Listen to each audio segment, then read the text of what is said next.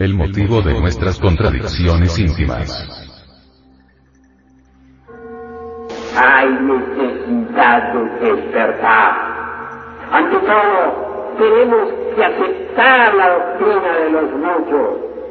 No quiero obligarles a ustedes a aceptar esa doctrina en forma dogmática.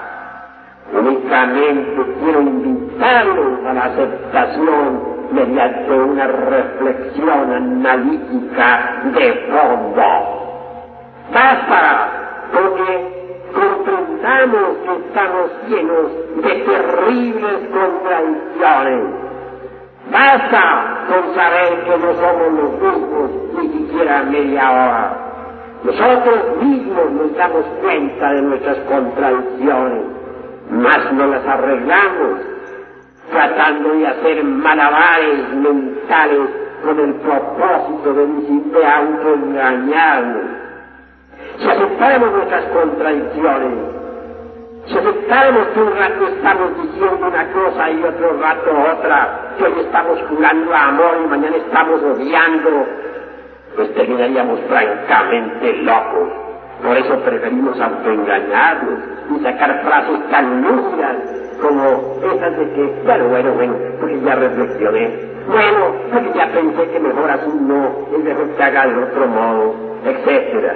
Así nos autoengañamos. Sí, es que yo soy muy reflexivo. Sí, es que analizando las cosas me resulta mejor de esta manera y no de aquella como en principio había pensado. Qué manera tan tonta de autoengañarnos, ¿verdad? ¿Dónde está nuestra individualidad?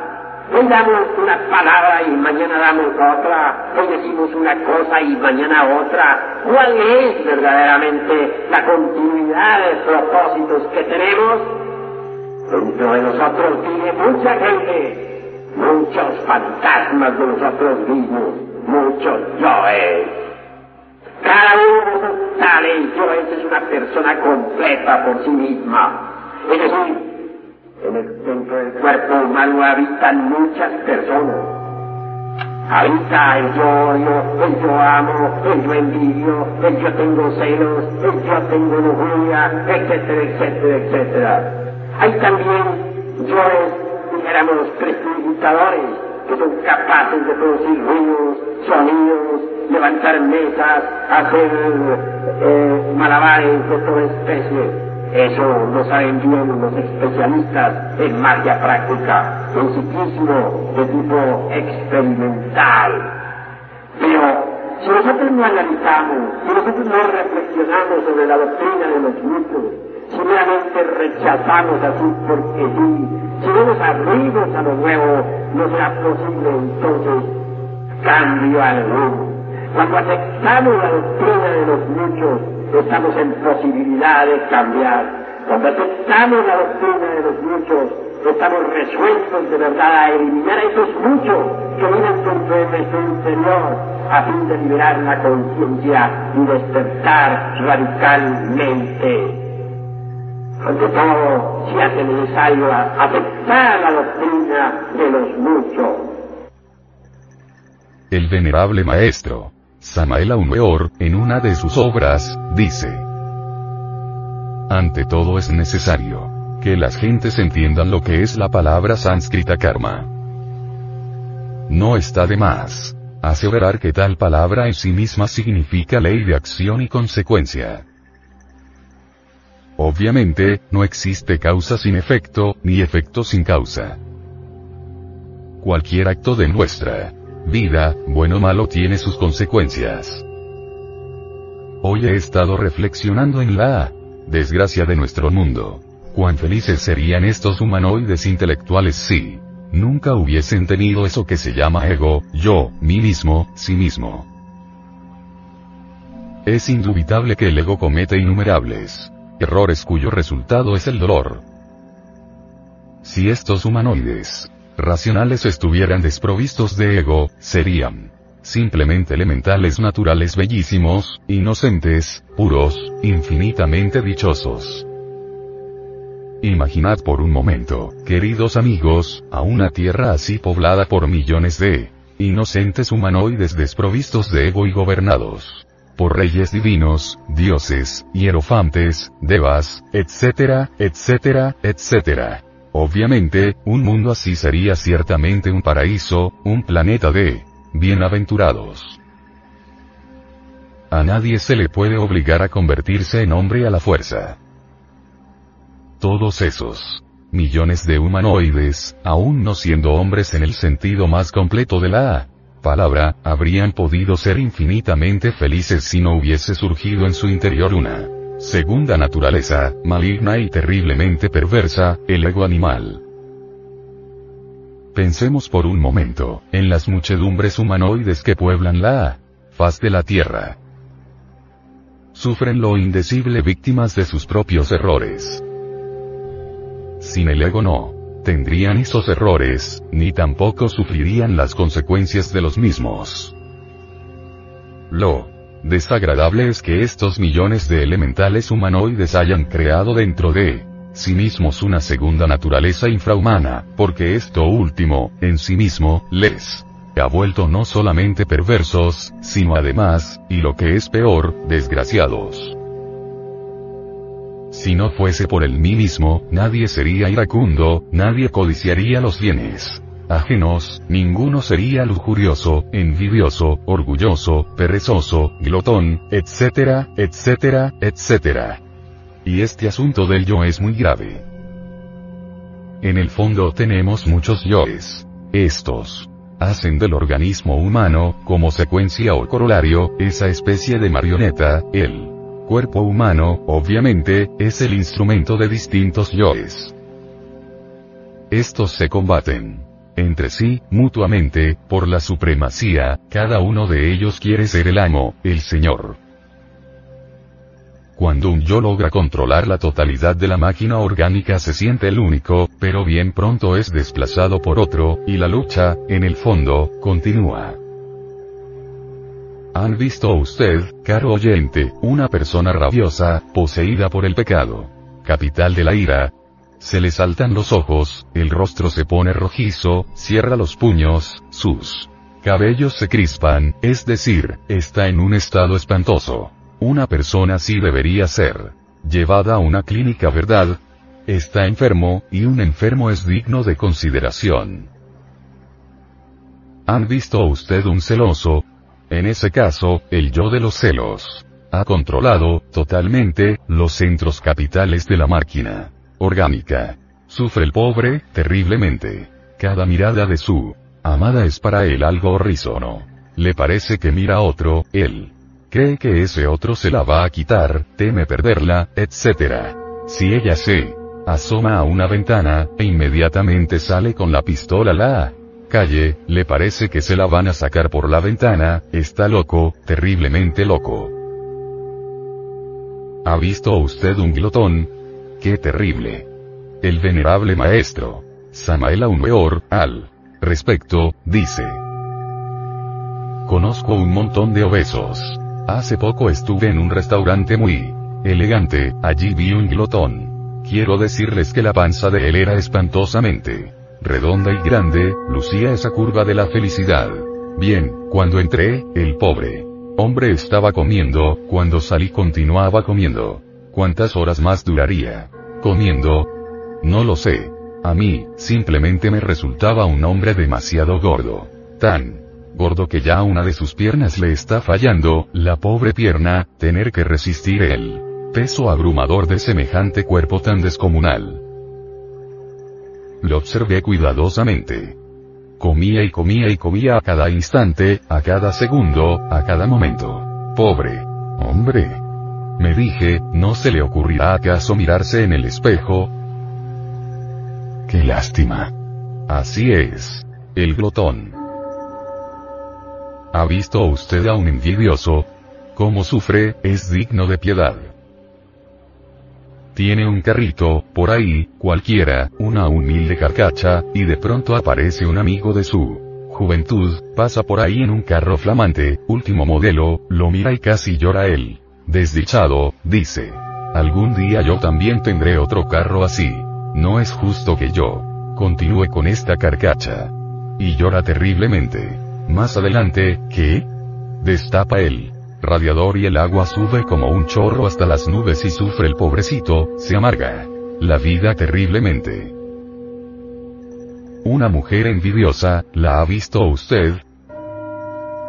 ¿Cuánto llora? Mira otra que pasa por allí.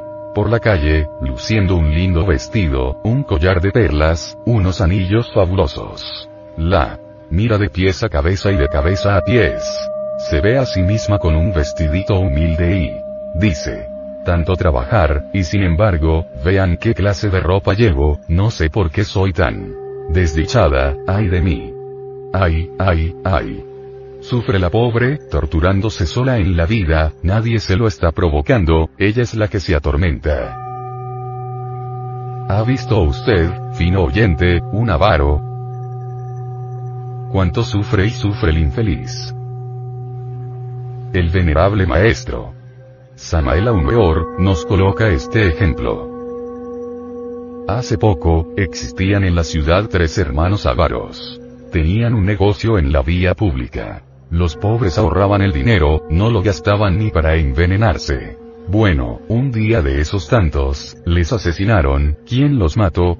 No se sabe. La policía se metió en aquella vieja casucha donde vivían y debajo del colchón se encontró nada menos que la insignificante suma de 3 millones de pesos, mexicanos qué aspecto tan horrible el que tenían. Se disfrazaban de múltiples maneras, se ponían raras fachas, se sentaban en las puertas de los templos, ambulaban por las calles haciendo el papel de ciegos, todos sucios, harapientos, qué horribles se veían. Eran unos anormales. Eso es obvio. ¿Y qué diremos de un perezoso? Lo ha visto usted muchas veces. Un flojo, un Individuo que no hace nada, por ahí se le da un calificativo que ustedes, ya conocen. Demasiado, yo no lo digo porque no lo podemos decir en este audio cuaderno gnóstico, indubitablemente es una normal, un parásito. Quiere tener su esposa y no trabaja. La mujer que sí trabaja, entonces él vive de la mujer cómodamente, rascándose la panza, ¿creen ustedes que esto es normal? Así es la pobreza. Obviamente, los defectos psicológicos nos convierten en anormales, es decir, las gentes tienen una psiquis anormal, están locas, terriblemente locas, pero no se dan cuenta de ello. ¿Cómo se encuentra su propia conciencia? Está embotellada entre todos esos agregados psíquicos que en su conjunto constituyen el ego, el mí mismo, el yo mismo piensan esas gentes que están despiertas, mas se equivocan, duermen profundamente. Manejan carros con la conciencia dormida, trabajan dormidas, andan por las calles dormidas, viven dormidas, pero creen que están despiertas. El venerable maestro, Samael Aumeor, nos manifiesta. ¿Ustedes han visto alguna vez en la vida, alguna sesión de Hipnotismo. El hipnotizador se dirige al hipnotizado. Que se desnude, porque estamos ante un río y debe pasarlo, el hipnotizado se desnuda. Y si es una pobre damita a la que el hipnotizador le ordena que se desnude, ella lo pensará dos veces, probablemente se despertará y tal vez no se desnude. Cuando le diga que está borracho, pues, hablará como borracho. Si se le dice que un vaso con Agua es un vaso de vino y que lo beba, pero que cuidado que se va a embriagar. Él creerá que en verdad es un vaso de vino y se embriagará. De manera que el hipnotizado cree en lo que le dicen, está loco, terriblemente loco, pero nadie le dice loco. Claro, ¿cómo se lo irían a decir? Cuando ya lo despiertan, ha hecho un papelito bastante ridículo. Sin embargo, voy a decirles a ustedes algo que es terriblemente cierto. Todos los seres humanos, sin excepción de raza, credo, casta o color, están hipnotizados, tienen la conciencia dormida, la tienen embutida dentro del yo, totalmente. Ahora, se explicarán ustedes el porqué de la inconsciencia humana. Si la gente tuviese un 10% de conciencia despierta ya no habría guerras en el mundo.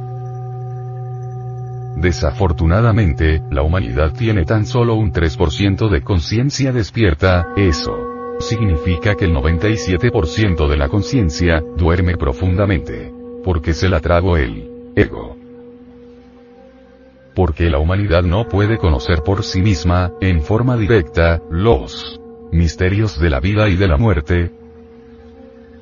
Porque las gentes no saben de dónde vienen y para dónde van, porque no conocen el motivo de su existencia, sencillamente porque duermen profundamente, pero ignoran que duermen. Ustedes creen que conocen el mundo, lo han visto alguna vez, tal cual es.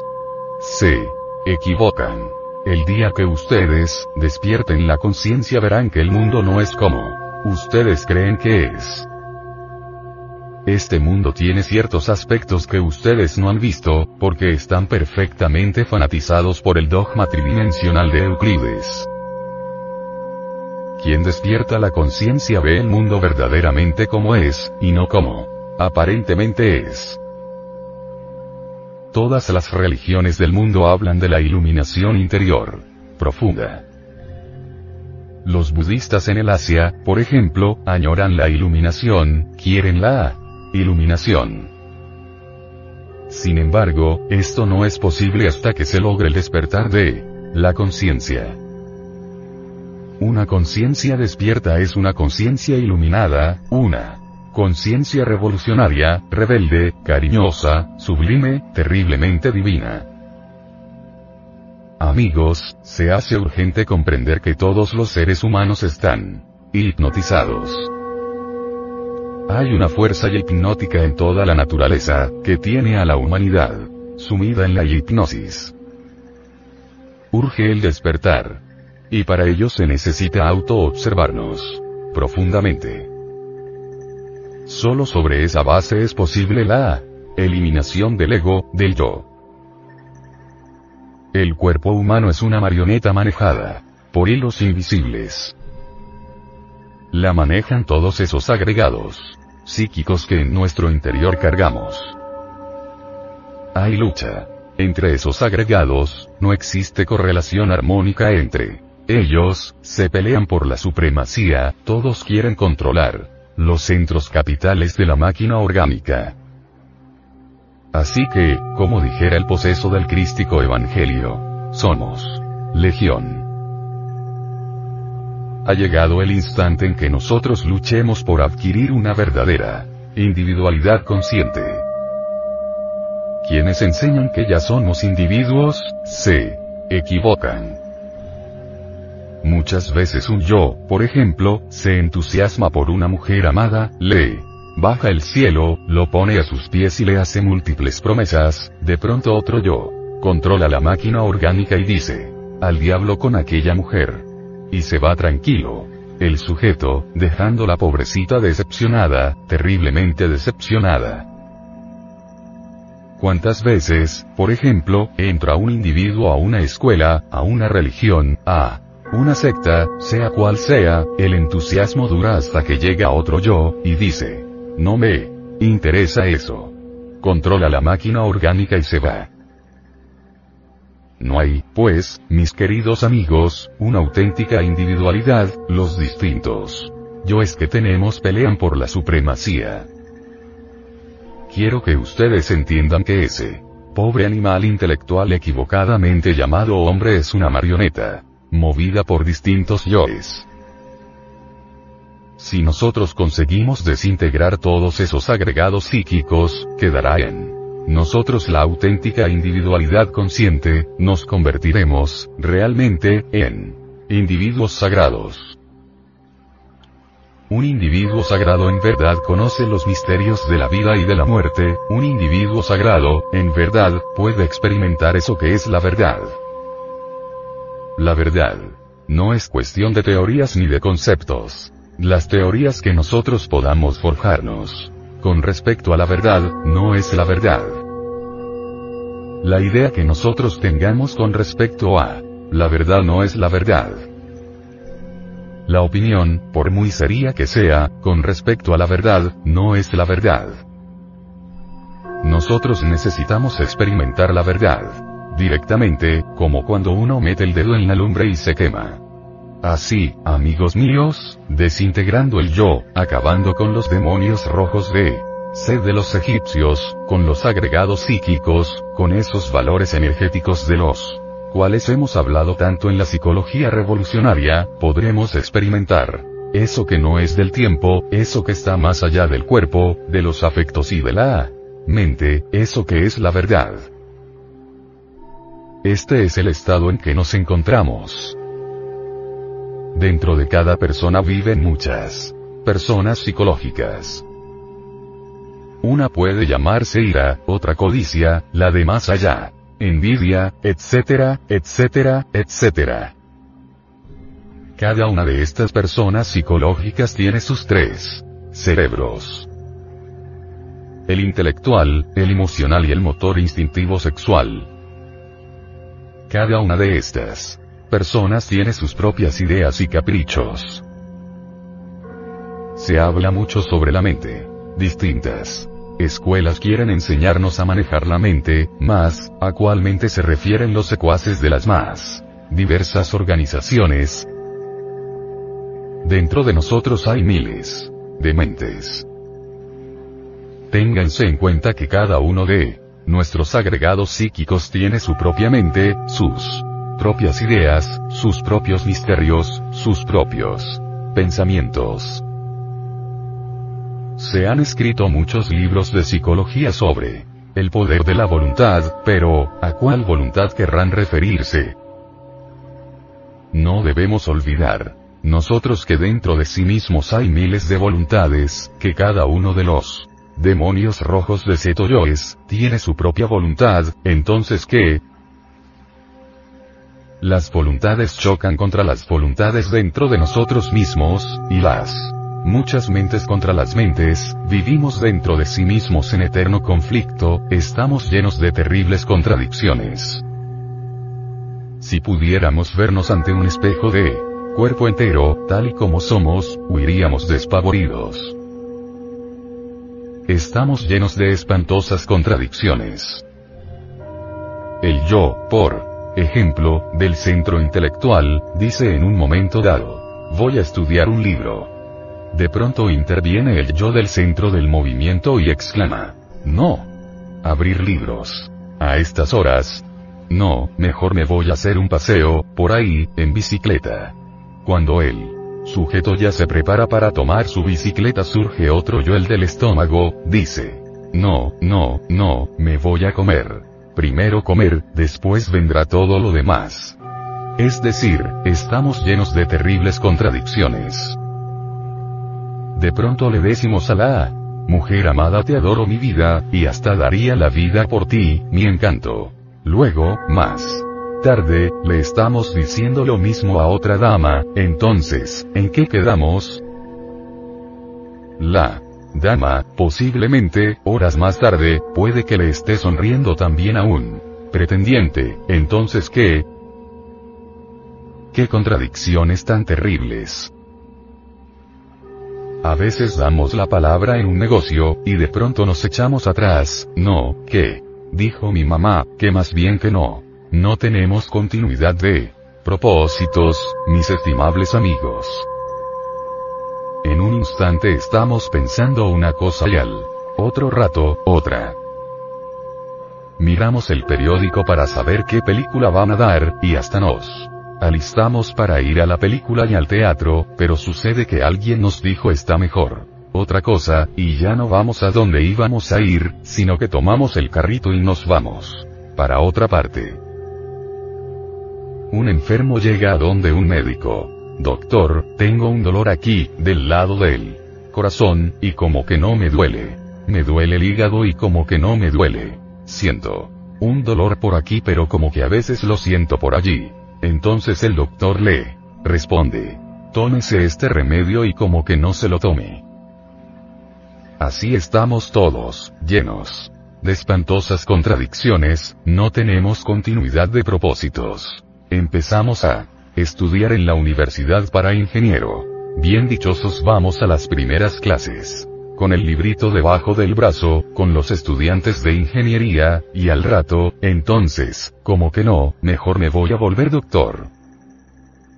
Nos afiliamos entonces a la facultad de medicina y comenzamos muy juiciosos a estudiar medicina. Un día de esos tantos. Venimos a casa y le decimos a papá y a mamá. No, yo no sirvo para médico. Eso de estar uno haciéndole la autopsia a los cadáveres no es nada agradable, y lo peor es que, he tenido que comer sobre la panza de un muerto. Conclusión. Que el médico tampoco. Y así, venimos a terminar, por ahí, de empleados de alguna oficinita, si es que tenemos suerte, otras del mostrador de una humilde tienda. ¿Qué? Contradicción tan terrible las que tenemos. Todo por falta de continuidad de propósitos. Pero, ¿a qué se deben las terribles contradicciones? Sencillamente a la multiplicidad de yoes, a la multiplicidad psicológica del ser humano. Y ésta se encuentra dentro de sí mismo. Dentro de nosotros hay yoes médicos, yoes ingenieros, yoes licenciados, yoes mercaderes y hasta de aprendices egos. ¿Qué clases de yoes morarán en nosotros? Tenemos una especie de zoológico ambulante. No es nada agradable tener esto. Pero así es. Urge, mis queridos amigos, dice el venerable maestro. Samael Aumeor, que nos autoexploremos, y que empecemos con el trabajo de disolución del yo. Cuando lo logremos, verán ustedes cuán distintos seremos. Una conciencia despierta, nos convertirá en verdaderos individuos sagrados, en individuos conscientes. Ha llegado la hora de entender que debemos pasar por una transformación radical. Eso es urgente, inaplazable, impostergable.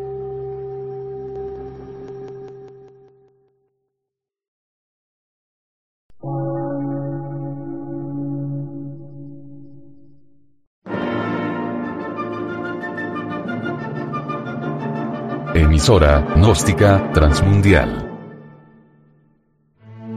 Por una nueva civilización y una nueva cultura, sobre la faz de la Tierra.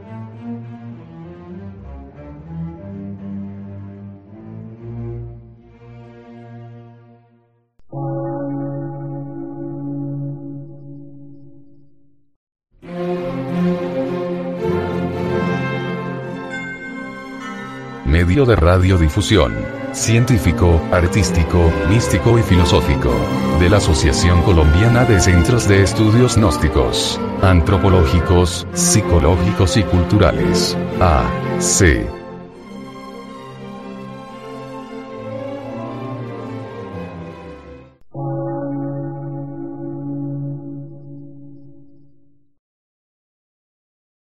Lectura en movimiento. Difusión sin fronteras.